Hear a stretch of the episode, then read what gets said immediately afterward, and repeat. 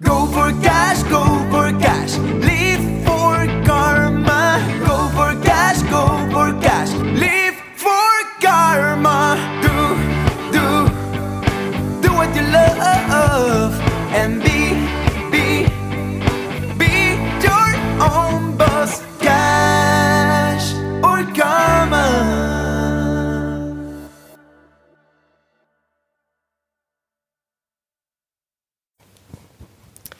Hi und herzlich willkommen bei deinem neuen Lieblingspodcast Cash oder Karma.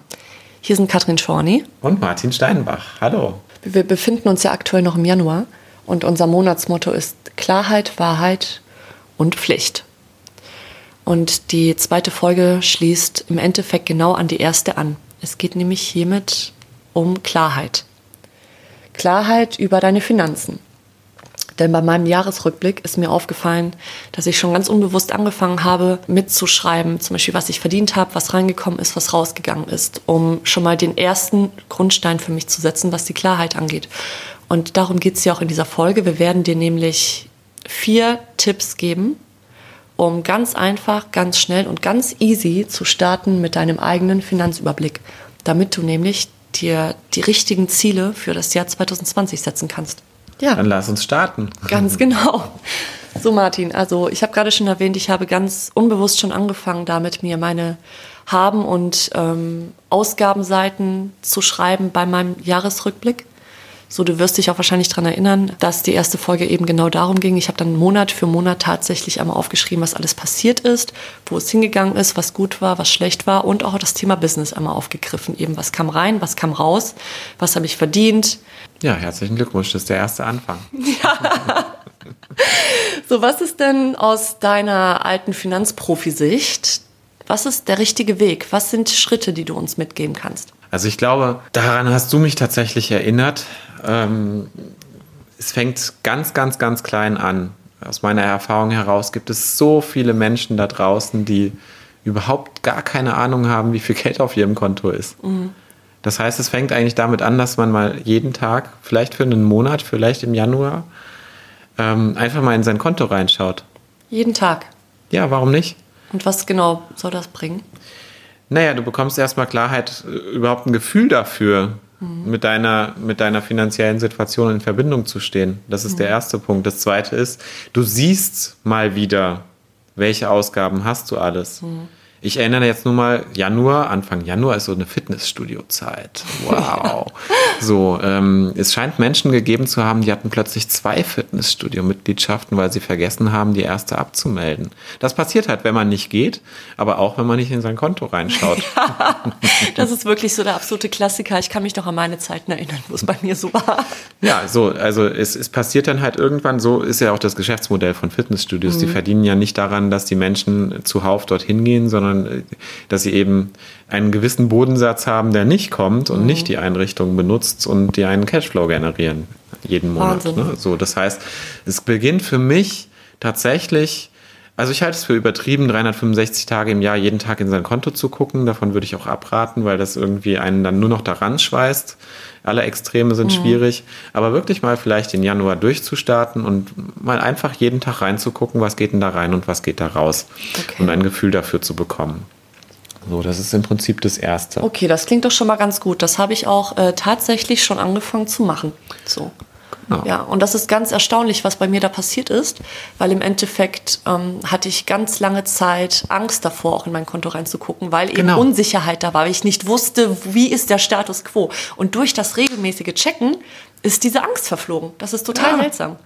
Genau das ist der Punkt. Also äh, nicht nur im Freundeskreis, auch damals in der, in der Zeit in der Bank habe ich so viele Menschen gehabt, mit denen ich mich erstmal hinsetzen musste und erstmal gucken musste, wie viel, was kommt rein und wie viele Ausgaben, wie viele verschiedene, mhm. was kommt monatlich, was kommt jährlich und so weiter. Und das wäre auch genau mein zweiter Tipp an dieser Stelle, Nummer zwei. Ähm, und da denke ich immer an meine Mama.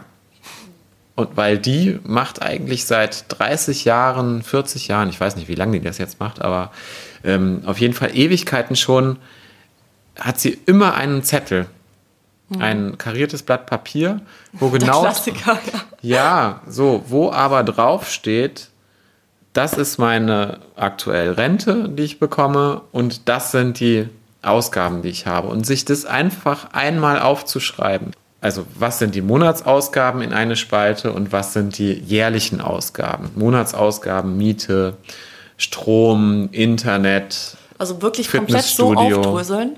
Absolut haarklein im Detail einfach mal aus, aufdröseln, was gebe ich dafür aus. Und auch vielleicht mal zu gucken, wo gehe ich denn immer einkaufen? Mhm, so gehe ich ja. immer zum Rewe, gehe ich zum Aldi, gehe ich zum Netto, gehe ich, wo, wohin gehe ich? Zum Biosupermarkt. Wie viel, wie viel Geld gebe ich tatsächlich im Schnitt dafür aus? Das hilft nämlich später darüber, diese Klarheit zu haben, wo fließt denn mein Geld hin. Und erst wenn ich diese Klarheit habe, kann ich nachher auch Veränderungen schaffen. Mhm. Und dann auch hinzugehen, jährliche Auf Ausgaben aufzuschreiben, das ist immer so ein bisschen tricky, weil die kommen dann plötzlich immer mal so 350 Euro oder 330 Euro für eine für eine ähm, für Sachversicherungen wie Hausrat, Haftpflicht und sowas.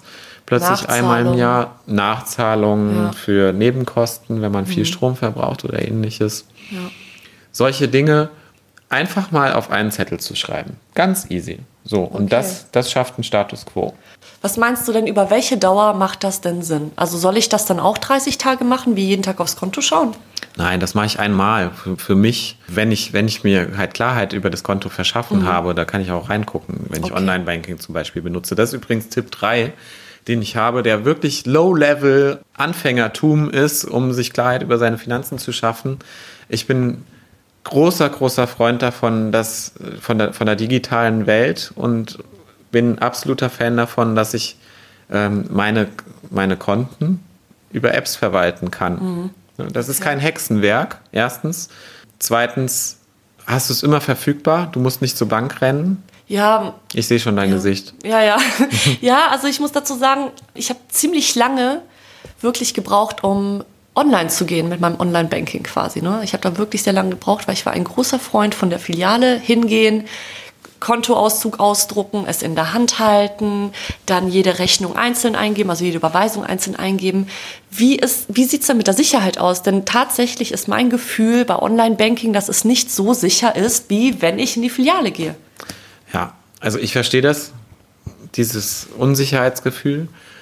Aber wenn wir mal überlegen, wohin wir alles unsere Daten geben, mhm mit unseren E-Mails, wo wir ähm, bei Gewinnspielen mitmachen und ein Kreuzchen setzen, weil wir keine Lust haben, die Bedingungen zu lesen und so weiter und so fort. Facebook. Also Facebook, genau, Instagram und so weiter, soziale Medien.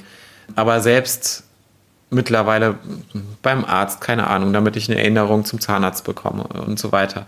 Überall fließen ja Daten gerade. Mhm. Also ich sehe es relativ entspannt, weil das Leben kommt und das Leben geht und damit gehen, kommen und gehen meine Daten auch irgendwo. Das ist so der erste Punkt, so vom Grundverständnis her. Das zweite ist, gerade Banken sind eigentlich, was heißt eigentlich, sie sind ein, ein Hort der Sicherheit, weil dort Geld aufbewahrt wird. Es gibt keinen sicheren Geldaufbewahrungsort als Banken. Es gibt eine eine, eine Bundesaufsichtsbehörde, die BaFin, die ist, man kann in der Bank gar kein Produkt, gar kein Konto kreieren, ohne nicht die BaFin mit an Bord zu haben, die sogar noch dabei, dabei mitspricht, wie viel die Bank an Gebühren nehmen darf.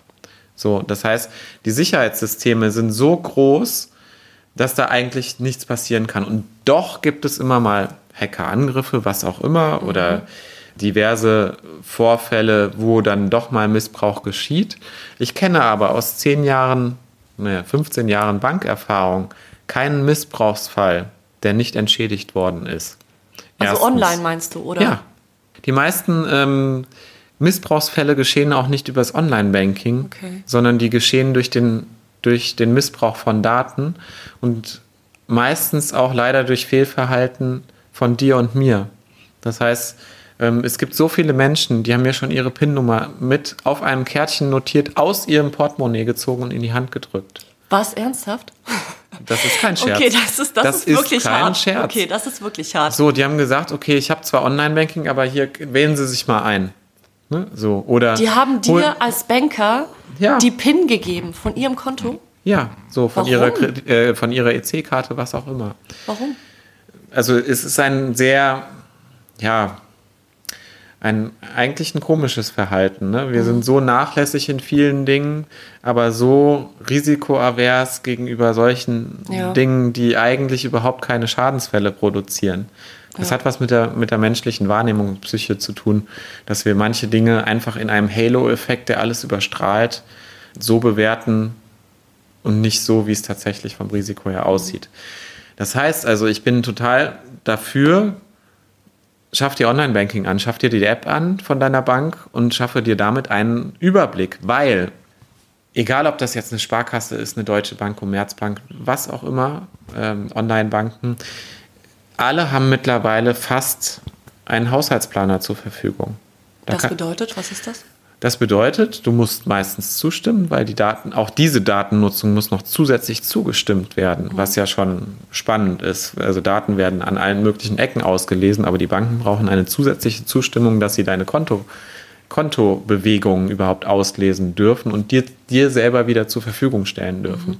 Das heißt, dass du ein elektronisches Haushaltsbuch dort führen kannst. Ach, im Endeffekt die Liste von aus Punkt 2 quasi. Genau, das ist ein- nichts anderes als die Liste aus Punkt 2 auf drei Klicks. Das heißt, du kannst dann online zuordnen, das sind Ausgaben dafür, für die Kinder, das sind Ausgaben fürs, für den Haushalt und so weiter. Und damit hast du natürlich immer einen exzellenten Überblick und mittlerweile gibt es das bei vielen auch schon direkt in der App drin. Das würde ich dir kurz, knapp in jedem Falle auch empfehlen, zumal du damit natürlich auch täglich überhaupt aufs Konto blicken kannst, weil wer kein Online-Banking hat, der muss jeden Tag zur Bank rennen. Ja, Und die Banken allerdings. schließen Filialen aus meiner Sicht tatsächlich zu Recht, weil es einfach nicht zeitgemäß ist und nicht notwendig ist, dass ich jeden Tag irgendwo hingehen kann, um mir dort Geld und ein- und aus zu bezahlen. Wobei du natürlich recht hast, Ja. in einem Punkt, es schafft Bewusstsein, wenn ich jede Überweisung einzeln eintippe. Ja, das ist aber auch so ein bisschen so die Zwickmühle. Denn im Endeffekt ist mir aufgefallen, seit ich tatsächlich Online-Banking benutze, bin ich irgendwie auch wieder klarer in meinem Geldverhalten. Ja, ja und dann holen wir es doch einfach mal auf die Sachebene runter. Ja. Du schaffst natürlich auch die Klarheit, weil dir die Informationen zur Verfügung Ja, stellen, das halt die du sonst eben ne? über einen Kontoauszug in Papierformat so nicht unbedingt auf den ersten Blick hast. Ich würde ganz gerne noch zu einem weiteren Punkt kommen, der wichtig Okay. ist. Ja. Und zwar hat mich das inspiriert aus deinem Jahresrückblick. Wenn du jetzt da draußen sitzt und sagst, okay, das sind ja alles total easy Dinge, kein Hexenwerk, Ja. Dann hast du damit definitiv recht. Aber wir unterscheiden uns zwischen Klarheit und Wahrheit damit, dass wir die Dinge auch tun. Ja, komm Ja. von der Klarheit zur Wahrheit, indem du ins Handeln reinkommst und mach es zu deiner Pflicht, dir deinen Überblick über deine Finanzen zu schaffen. Ja. Denn dann verändert sich auch etwas bei dir. Und das ist genau der vierte Tipp, den ich dir heute mitgeben möchte. Beobachte daran, jedes Mal, wenn du dein Online-Banking aufrufst, deine App und guckst, wie ist der Kontostand, was passiert dabei.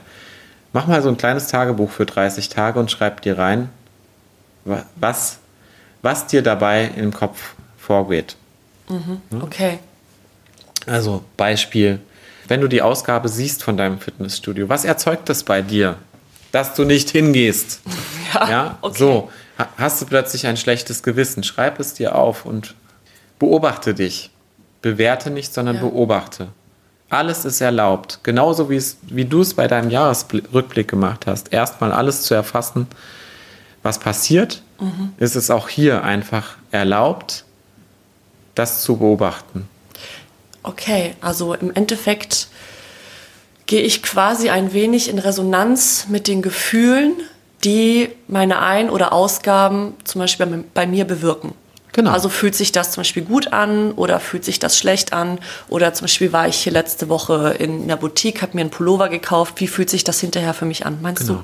Habe ich ein schlechtes Gewissen oder bin ich Okay. damit befriedigt? Wie, wie ging es mir vorher dabei? Einfach mal alle Ausgaben, die ich so tätige, kurz mal reflektieren. Kleines Tagebüchlein anschaffen. Gehe ich auf den Markt, bringe da einen Zettel mit, habe ein geiles Einkaufserlebnis gehabt. Bin ich ja großer Fan von mittlerweile, ne? statt Aldi Supermarkt und so. Einfach mal in Resonanz mit den eigenen Gefühlen zu gehen und zu gucken, was macht das mit mir. Und nach- nach den 30 Tagen setzt dir heute schon ein Datum fest. Fix im Kalender notierst eine Stunde Zeit, wo du diese 30 Tage reflektierst und mal schaust, was es mit mir gemacht hat im Endeffekt. Genau. Ja, das ist sehr spannend. Und danach kann ich dann ja daraufhin auch wieder anfangen, an neuen Zielen zu arbeiten. Genau. Nachdem du die Klarheit hast und Ja. auch die Wahrheit darüber, was es mit dir macht, ja, im Prinzip kannst du dann hingehen und überlegen, an welchen Stellen kann ich sparen, welche Ausgaben sind mir wirklich wichtig, welche nicht, wo sind vielleicht Themen, die ich irgendwie mal, worüber ich mal nachdenken sollte. Okay, also sprich, wenn ich zum Beispiel jeden Tag irgendwie zum Coffee to go äh, renne und mir jeden Tag mein super, super Latte hole für 4,50 Euro, ob das nicht eventuell etwas ist, was ich mal la- lassen darf in Zukunft. Um Geld zu sparen Ja. zum Beispiel, genau. Aber die, die, die viel spannendere Frage ist ja, warum hole ich mir diese 4,50 Euro Latte bei, bei der amerikanischen ähm, Kaffeekette deines Vertrauens? Ja, mit am besten noch doppelt Zucker, Sirup. Mit Sahne, aber bitte fettfrei. Genau. ja, okay. Ja, solche Themen. Wo Genau. kann ich Geld sparen und so weiter. Das ist natürlich An Dauerthema welchen bei Hebeln darf ich drehen? So, du findest im, bei uns in den Show Notes Ja. und im Anhang sozusagen zu dieser Podcast-Folge eine Liste, die wir dir zur Verfügung stellen, um einfach ausgedruckt dich mal hinzusetzen mit deinen Kontoauszügen oder mit deinem Online-Banking und einfach mal aufzuschreiben, welche Ausgaben du alle hast und ja, wie dein Finanzstatus denn überhaupt aktuell aussieht. Viel Spaß dabei! Schön, dass du heute dabei warst und für dich deine Cash- oder Karma-Frage beantworten möchtest. Downloadmaterial und Hintergrundinformationen findest du auf unserer Website www.cashoderkarma.de. Und wir freuen uns natürlich, wenn du uns bei Instagram folgst, wo es einen Blick hinter die Kulissen gibt, auch nochmal zusätzliche Infos und die ein oder andere Inspiration für dich und deinen Alltag. Wir freuen uns natürlich auch auf deine Themenvorschläge. Daher schreib uns einfach, welche Themen dich ganz besonders interessieren und was wir für dich in Zukunft aufnehmen dürfen.